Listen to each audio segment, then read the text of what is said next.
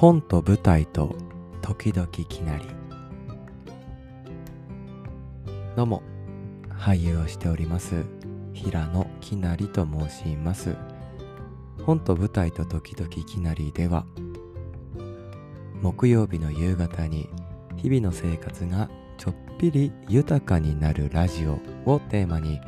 僕が出会ってきた本舞台のお話を毎回一つしていきます。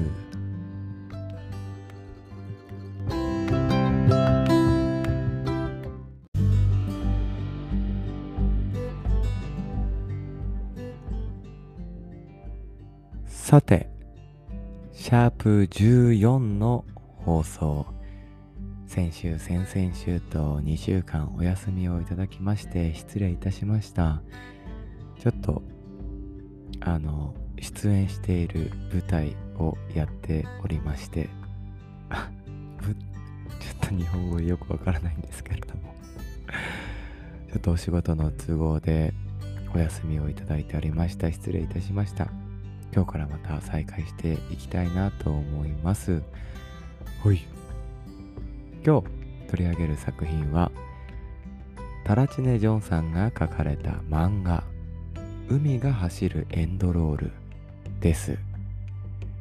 こちらは秋田書店さんから出版されている漫画でございますね。こちら漫画大賞2022の第9位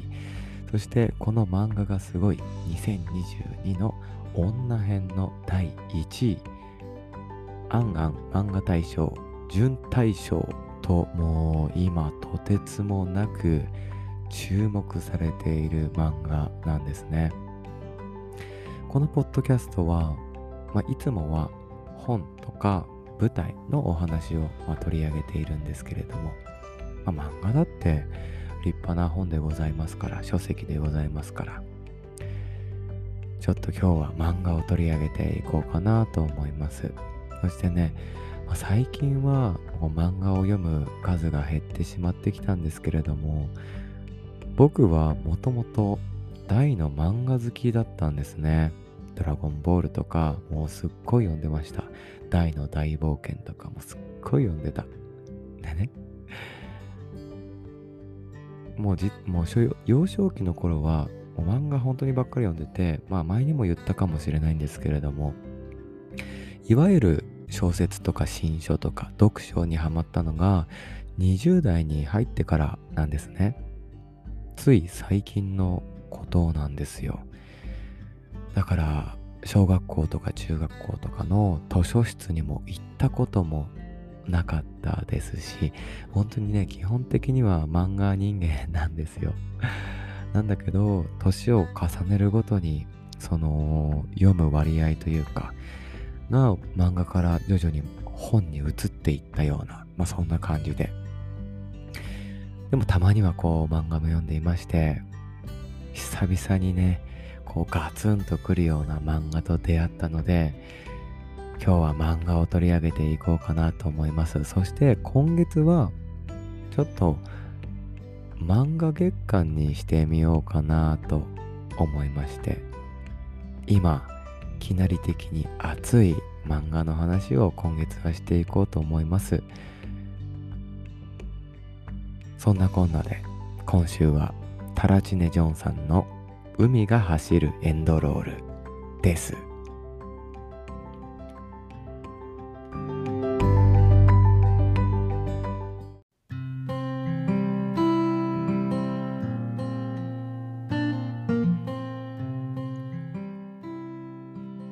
さてこちらの作品どんな物語かというと65歳を過ぎて夫と死別した主人公海子さんが映画監督になるために美大に入学して学生たちに刺激されながら自分を見つめ直して作品映画と向き合っていくというような感じの作品なんでございますけれども面白そうでしょ？うこれが面白いんですよ。特に僕はこの主人公の海子さんの心の声が好きで、自然というかリアルというかなんか年齢とか一切関係のない誰もが抱いている声っていうものがこう聞こえてくるなと思ったんですなんか65歳って聞くとまあ定年っていう言葉が頭に浮かんでくるんですけれどもうんなんかどんなイメージがありますかね？なんかまあ高齢者なんていうこともね言われたりもしますけれども。僕の周りにいる先輩たちとかまあそれは親も含めてなんですけれどもその65歳以上の方ってなんか高齢者っていう感じが1ミリもないんですよね。これはたまたまかもしれないんですけれどももうバリバリのギラギラっていう感じの先輩方ばっかりでなんか海子さんにもそんな、うん、高齢者感というかいうのを僕は全然感じずにこう読んでいてうん65歳を過ぎて新たな目標を見つけて挑戦する姿というか。にまあ大学生たちはその海子さんのことをおばあちゃんおばあちゃんっていう風にこう言うんですよ。で思われてしまうんですよね。で僕はなんか読みながらああそっかそう思われるのかなんていうことを思うんですけれどもまさにこの海子さんの心の声にもそうだよねそう思われるよねみたいなこともこう書かれていたりして。なんかそんな世間と自分のズレ？みたいなものにも柔軟に変化して対応していく海子さんの姿にとんでもなく感情移入してしまうんですね。そして彼女の人生を変えることになるこの物語のもう一人の主人公と言ってもいいかもしれません。海君。という海という漢字を書いて海君という学生さんが出てくるんですけれども海君もとんでもない魅力を持っているんですね。海子と海このね海の字を持った二人の交差がねなんかこう風を吹かせて波を作っていく漫画なんですよ。海君はこの美大ねの映像学科の生徒なんですけれども、まあ、同じく海子さんと同じく監督を目指すまあいわばライバルでもあるんですね。でもお互いに人間としてなのかわからないですけれども少しずつ少しずつ2人は惹かれ合っていくんですね。この描写もまあリアルで素敵なんですね。なんかまあ、自分が同じくエンターテインメントの世界に足を突っ込んでいるからということもあるかもしれないんですけれども共感がすごいというか、うん。とにかくね、今は、うん、この漫画の続きが読みたくて読みたくてしょうがなくて、今後のこの二人の関係はどうなっていくのか、そして、海子さんは映画監督になれるのかななんていうことも思っている今注目の漫画でございました。はい。というわけでちょっと最後に、まあ、気なり的なお気に入りのフレーズを読み上げて終わりにしたいなと思います。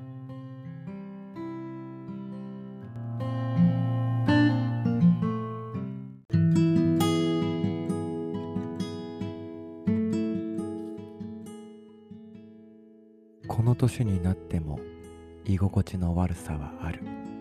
でも学ぶのは楽しいというこちらは一巻の必修授業の時の海子さんの心の声なんですけれども、うん、やっぱ年齢も性別も関係なくて学ぶ姿もがく姿っていうのは美しいなって思いましたね。どうしたって年齢を重ねるとこう経験値も積み重なっていくし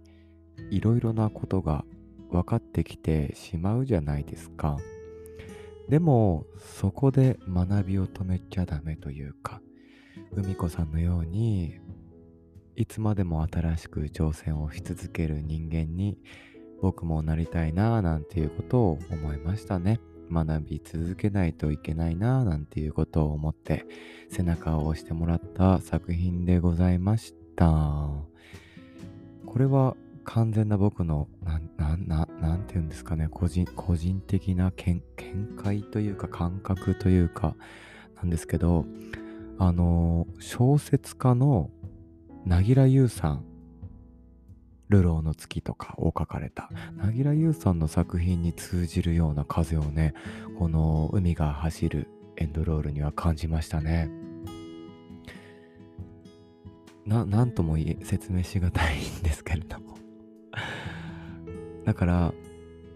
ぜひね、なぎらさんの作品が好きな方はね、この海が走るエンドロールも好きなんじゃないのかななんていうことを思いました。もし興味がありましたら、ぜひ手に取ってほしいなと思いました。はい。というわけで、今日はタラチネジョンさんが書かれた漫画、海が走るエンドロールのお話をさせていただきました。来週も漫画のお話をしていきたいなと思っております。海が走るエンドロールとは一変 SF バトル漫画をちょっと取り上げていこうかなと思います。全然ジャンルも違いますけれども。ぜひ来週も聞いてください。この放送の感想はメールフォームよりお待ちしております。最後まで聞いてくださりありがとうございました。平野きなりでした。じゃあ、また。